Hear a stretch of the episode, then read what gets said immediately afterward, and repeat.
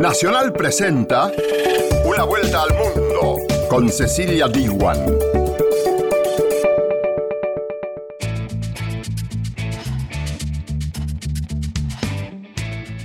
Arranca una vuelta al mundo, bienvenida y bienvenido. Como sabes, este es un programa donde analizamos las noticias internacionales con nuestras radios asociadas, como por ejemplo Radio Francia Internacional y Radio Nacional de España. Cada año, miles de latinoamericanos buscan ingresar a Estados Unidos por la frontera sur escapando del crimen organizado y del hambre. El escritor Ilan Stavans decidió recorrer la línea que divide a México de los Estados Unidos y su experiencia lo llevó a escribir un libro de poesías que se llama The Wall y con él vamos a hablar esta semana aquí en Una Vuelta al Mundo. México pidió suspender una subasta de arte prehispánico en París y los detalles los trae Radio Francia Internacional.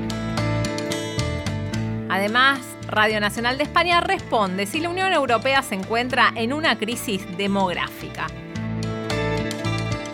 Y estos fueron los títulos. Ahora sí arrancamos con rapidez el desarrollo de Una Vuelta al Mundo. Una Vuelta al Mundo. Nacional, junto a sus radios asociadas. Las noches de luna en Chichen Itza, los mayas bailaban, bailaban, jaja, para arriba y para abajo, para un lado y para el otro, bailaban canciones, los más cabezones. El Instituto de Arqueología Mexicano pidió ayuda a la justicia francesa para suspender la venta de decenas de joyas prehispánicas. Se trata, por ejemplo, de figuras coloridas, estatuas de piedra y de cerámica que dan cuenta de la riqueza de la cultura maya y olmeca. El caso abrió el debate sobre la protección del patrimonio cultural de los países. Una Vuelta al Mundo. Nacional, junto a Radio Internacional. Se trata de decenas de figurillas coloridas, estatuillas de piedra, placas de jade y cerámicas policromadas que dan cuenta de la riqueza de las culturas mayas y olmecas, adquiridas por la pareja de coleccionistas franceses Orange. Estas joyas prehispánicas serán vendidas al mejor postor con estimaciones que oscilan entre varios cientos de euros y hasta 70 mil euros por un adorno de chamán de cerca de 2.000 años de antigüedad. Al considerar que se trata de su patrimonio nacional, las autoridades mexicanas piden a la justicia francesa la suspensión de la subasta y la repatriación de las piezas. Juan Manuel Gómez Robledo, embajador de México en Francia. La comercialización de piezas arqueológicas genera condiciones favorables para el recrudecimiento de los saqueos. Respecto de la colección que se subastará, las autoridades mexicanas, el Instituto Nacional de Antropología e Historia, presentó una denuncia y para ello el, la Fiscalía General de la República hizo llegar al Ministerio de Justicia francés una solicitud de cooperación judicial en materia penal en 2013 México intentó en vano la devolución de piezas arqueológicas de la fabulosa colección Barbier Muller. Sin embargo, para obtener la restitución de una pieza arqueológica, un país tiene que probar que resulta de un saqueo, un procedimiento muy difícil, pero que se logró en 2008, como lo recuerda el arqueólogo francés Dominique Michelet. Hubo restitución hace algunos años de un elemento muy, muy importante que era un bajo relieve olmeca, probablemente de los años 700 antes de Cristo, más o menos, que había sido robado en un sitio casi llegando a la selva lacandona, ¿no? en, la en Chiapas. Esta había sido documentada en 1968 por colegas y cuando regresaron ya no estaba. Volvió a aparecer esta pieza hace algunos años en París, pero como estaba súper conocida y sí hubo este, restitución a México de la pieza, según un proceso jurídico un poquito especial, pero sí hubo. Esa gran venta de obras precolombinas incluía inicialmente también un fragmento de estela maya robada. El gobierno de Guatemala logró parar su venta y entró en negociación con los vendedores sin dar más detalles sobre una eventual devolución de la obra a su país de origen. Una vuelta al mundo en primera persona. Bienvenida a Tijuana,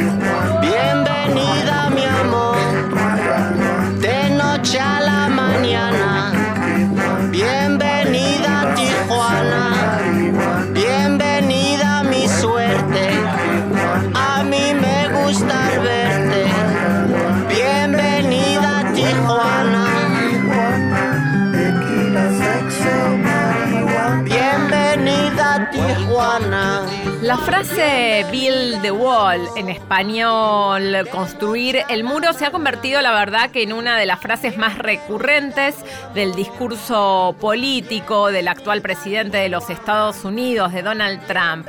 Y hay un profesor de humanidades y de cultura latina de la Universidad de Massachusetts, llamado Ilan Stavans, quien decidió recorrer de un extremo a otro los miles de kilómetros de la frontera que divide México y Estados Unidos, donde el republicano quiere construir esta pared. Y con él vamos a hablar en el programa de hoy. Bienvenido, Ilan Stavans. Muchas gracias.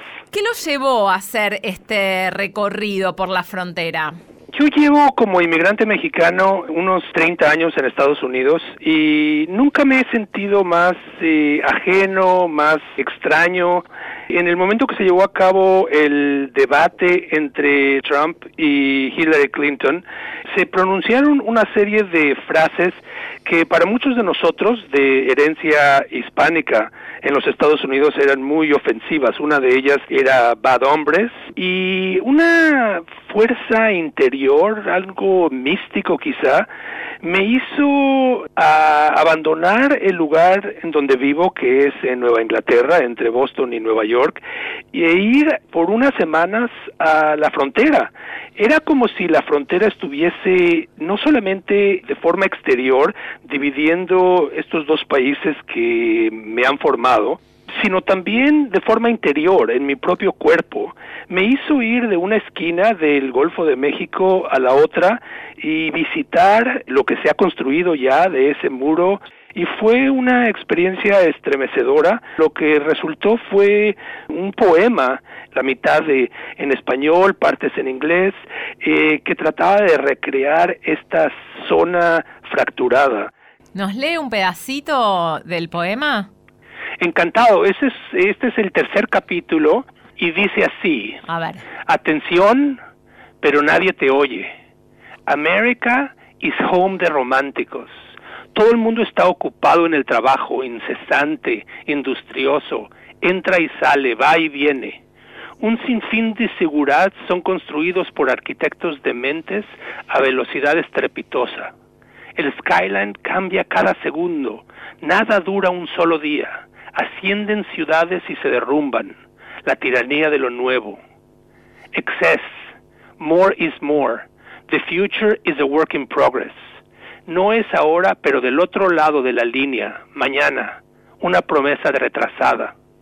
Muro de mierda, the ghost of mi hermano Acuesta, he viajado casi a lo largo de toda su extensión 1989 millas a través del coágulo de su gangrenado río, asqueroso, ghoulish, su perímetro que renuncia a la vida. Otros muros son una mera preparación. Este, este es el muro para acabar con todos los muros. Ninguna otra línea imaginaria en el mundo es cruzada con más frecuencia. Ninguna otra línea en el planeta huele más fétida Sí, patrón. This the end of my south and this the end of your north. Gracias, gringuito. I love you more than you'll ever know. Conmovedor. Ilan, los muros, como usted escribe en este poema, dividen civilizaciones, separan a las personas por raza, por ideología, por clase. ¿Sintió esa división entre las dos partes? Una división muy profunda, Cecilia. Eh, tenemos muros como testimonio de imperios que se defienden como la Gran Muralla China o de dos ideologías que se separan como el muro que separaba a un Berlín de otro o al que separa a los palestinos de los israelíes. Este muro es en realidad una, una afrenta, es, eh, son dos eh, vecinos que en vez de verse a la cara se dan cachetadas, se escupen, se ofenden eh, y sin embargo están condenados para siempre a estar uno al lado del otro. En su viaje usted cuenta en el libro que tocó la pared, que comió las comidas, los olores, sintió también. ¿Y qué coincidencia se encontró en toda esta experiencia, además de la división que relata? Para mí, la evidencia es que la zona fronteriza es en realidad un país autónomo. Claro. Ni es México ni es los Estados Unidos. Tiene su propia cultura, su propia idiosincrasia, su propia lengua. Eh, Son hermanos que no se ven a la cara, pero que tienen el mismo ADN y que es del futuro y del pasado, pero que se resiste a vivir en el presente. Y en la muralla conviven quienes quieren cruzar para hacer realidad el American Dream y los que trabajan ahí. ¿Y cómo es esa convivencia? Esa convivencia, Cecilia, es como caminar por la acera y no ver al otro que está aproximándose. Eh, la cantidad de mexicanos que cruzan diariamente para poder trabajar de este lado vienen de una clase social, de un grupo étnico y racial específico y están en contraste con el norteamericano promedio que cruza la frontera en mucho menor número en dirección opuesta y que son turistas, eh, gente de clase media alta, que van a veces en busca de aventura y que ven a ese país con admiración y con amor, pero también como un paraíso de, de, de estupefacientes, no un país de, de carne y hueso. Son dos poblaciones que casi no se hablan. Ujú. Y este contraste racial que está marcando usted quedó plasmado en uno de sus poemas, donde usted cuenta que un hombre le dice que está protegido por su propia anatomía por ser blanquito. ¿La anatomía protege? La anatomía protege y al mismo tiempo esconde. Yo soy descendiente de inmigrantes europeos que llegaron a México a principios del siglo XX. Soy un inmigrante en México y luego soy un inmigrante mexicano a los Estados Unidos. Pero como inmigrante mexicano de tez caucásica, de color blanco, he tenido, para bien o para mal, el beneficio o la protección del color de mi piel. Y amigos íntimos que han llegado en el mismo momento con un color de piel distinta, no han tenido las mismas puertas que se abren que he tenido yo. Este es un país en donde se discute mucho el tema de la raza, con mucha violencia verbal y es una violencia que se manifiesta también en todo tipo de obstáculos. No todo mundo llega a los Estados Unidos con las mismas chances. Y los latinos constituyen una inmensa minoría, digamos, en los Estados Unidos, porque son 60 millones en un total de 325 millones de, de- de ciudadanos. ¿Y cómo son percibidos? Porque usted habla en uno de sus textos de la falsa categoría de latinos y que esta encierra de por sí un prejuicio racial. Somos, como tú decías, Cecilia, 60 millones de latinos.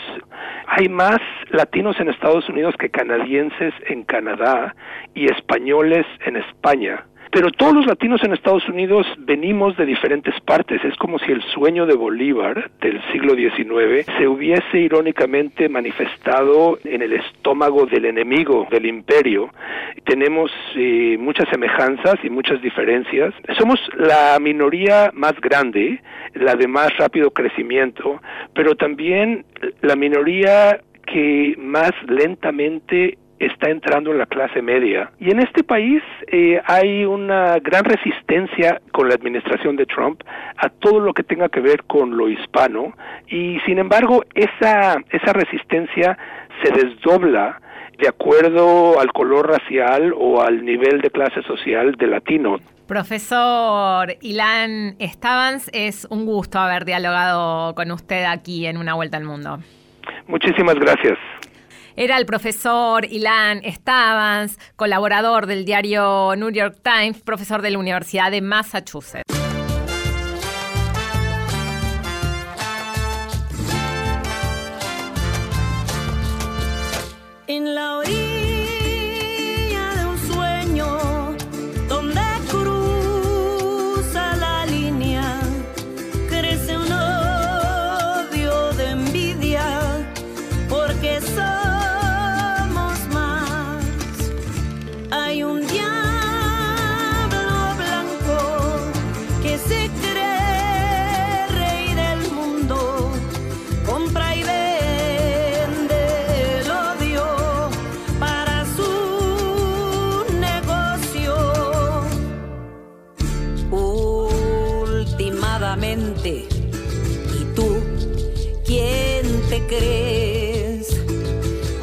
A pelear que es que ni cuenta te das.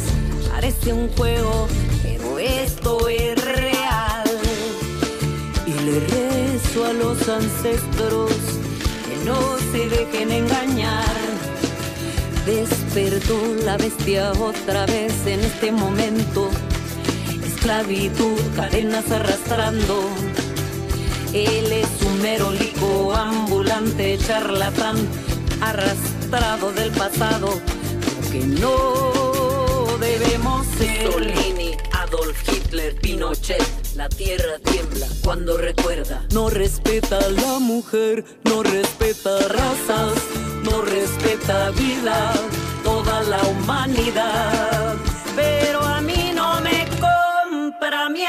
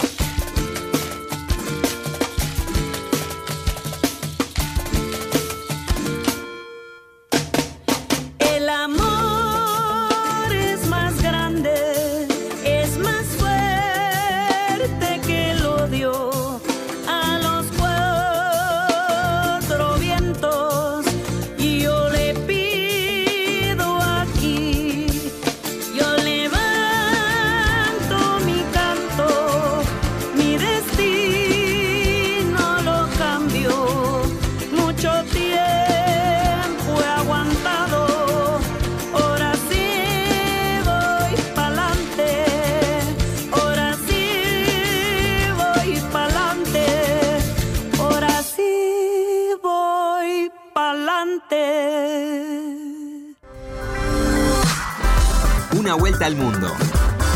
Con la conducción de Cecilia Diwan.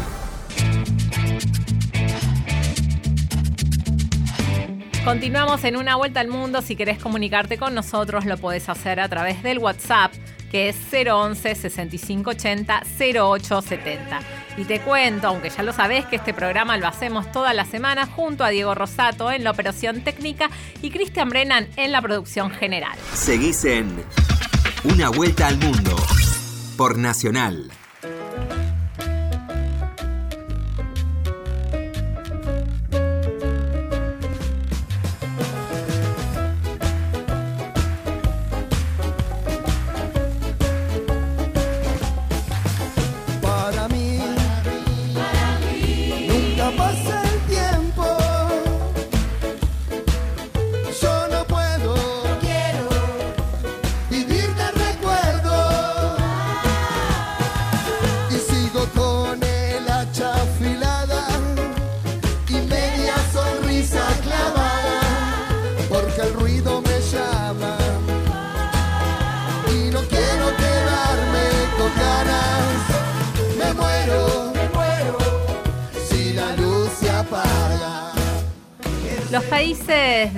Europa Central y del Este pasaron de la preocupación a la alarma por la pérdida de población.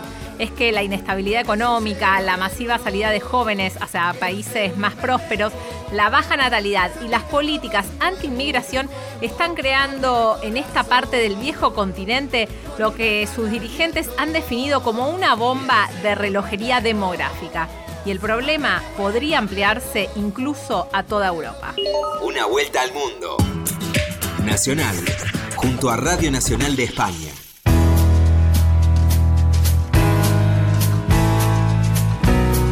Lo que debería ser el relato de una historia de éxito se está percibiendo como uno de los grandes problemas de los países desarrollados. Hemos conseguido la mayor esperanza de vida en la historia de la humanidad. Somos más longevos que nunca. Eso, unido a la baja fertilidad, la media se sitúa en 2,5 nacimientos por mujer, según Naciones Unidas, nos está convirtiendo en un mundo envejecido y nos conduce a un nuevo modelo social para el que por ahora no hemos encontrado una fórmula satisfactoria. Las visiones catastrofistas que hablan de una sociedad en extinción se están haciendo cada vez más frecuentes. ¿Hay que temer un futuro así? Se lo preguntamos a Julio Pérez Díaz, demógrafo del Centro Superior de Investigaciones Científicas. Veníamos de un mundo en que la mitad se habían muerto antes de los 15 años. Entonces, esa transformación esa no se repetirá. Ahora estamos viendo como la pirámide cambia lógicamente entre una pirámide como la del pasado en que la gente se moría muy joven y había muchos niños y la actual, pues hay diferencias, sí. Pero hombre, yo como demógrafo estoy bastante cansado ya del discurso apocalíptico sobre el cambio demográfico cuando estamos en la mejor situación demográfica que ha tenido la humanidad jamás. Que por primera vez se democratice que todo el que nace va a vivir una vida completa pasando por todas sus etapas. Esto cambia todo. En el futuro no vamos a tener estos baby booms que tuvimos en España en los 60, ni vamos a seguir con la explosión demográfica que tanto miedo dio sobre todo la de Asia y la de África. Asia está ya también en fecundidades muy bajas. De hecho, en China ya están hablando de los mismos problemas que en Europa, del envejecimiento demográfico, de, la baja natalidad. Ya han revertido la política del hijo único y esto va a ser un clamor a nivel planetario. Europa, con una media de 1,5 hijos por mujer, según los datos de Bruselas, se sitúa en cabeza de este adiós al baby boom. Y dentro del viejo continente, los países de Europa del Este son los que se encuentran en mayor descenso reproductivo. Junto con el Báltico, se calcula que perderán más de 20 millones de habitantes de aquí a 2050. La crisis económica desatada en esta zona de Europa tras la caída del telón de acero afectó a la natalidad. Con la integración en la Unión Europea, la situación no fue a mejor. Es, explica Alberto del Rey, demógrafo, experto en migraciones, la paradoja europea. En estos países se vive una situación ciertamente paradójica, porque por un lado eh, la integración en la Unión Europea ha hecho que ciertos ciudadanos jóvenes de los países del este se vayan hacia zonas más desarrolladas de Europa o de Estados Unidos, pero a la vez necesitan eh, gente joven que no son capaces de atraer en un número suficiente. Entonces, bueno, pues eh, en los países muy desarrollados vamos a vivir una mezcla. Claro, si nos empezamos a pensar en que eh, cada vez vamos a tener gente de otra procedencia, pues hay gente que le alarma esto, decir, bueno, es que vamos a perder la identidad. Yo creo que no hay una identidad única ni en Europa ni en Estados Unidos, hay una mezcla y posiblemente en los próximos años va a haber mucha más mezcla.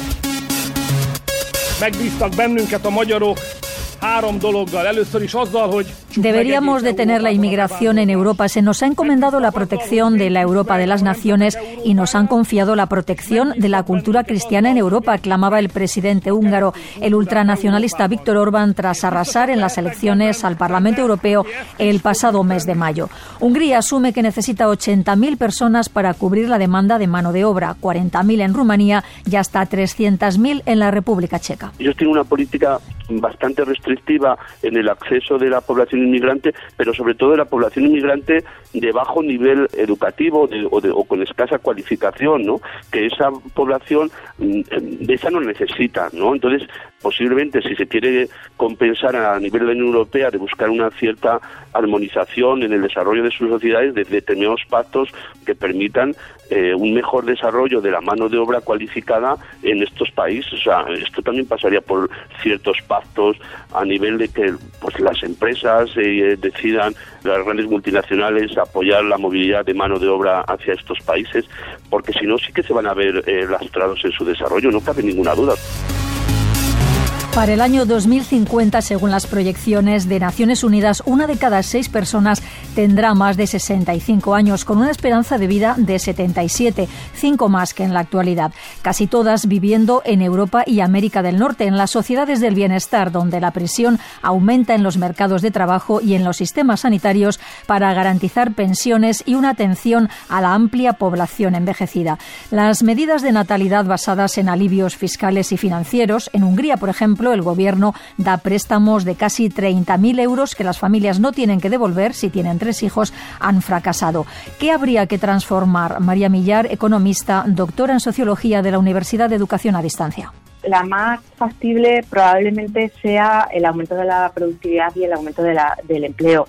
Si aumentamos el empleo, aumentaremos también el número de contribuyentes por pensionista. Esa sería una de las soluciones. Y también, por supuesto, aumentar la productividad, que hay bastante incertidumbre sobre cuánto puede aumentar, pero se espera que aumente gracias a las nuevas tecnologías. Porque el resto de medidas, sobre todo el retraso de la jubilación o la disminución de las pensiones, no es factible en términos políticos. Son medidas que no van a contar con el apoyo de los votantes y de hecho todos los políticos tienen miedo a poner en práctica medidas de ese, de ese tipo. Dentro de 30 años seremos casi 10.000 millones de seres humanos en el planeta. Se prevé que África doble su número de habitantes. Estamos en unas sociedades en transformación, sostienen los demógrafos. Sociedades que se van adaptando y modificando a medida que nos desarrollamos en un clima de globalización. Hay muchos cambios en perspectiva que definirán nuestro futuro y que están empezando ahora. Can always get what you want. You can always get what you want. But if you try sometime, you might find you get what you need.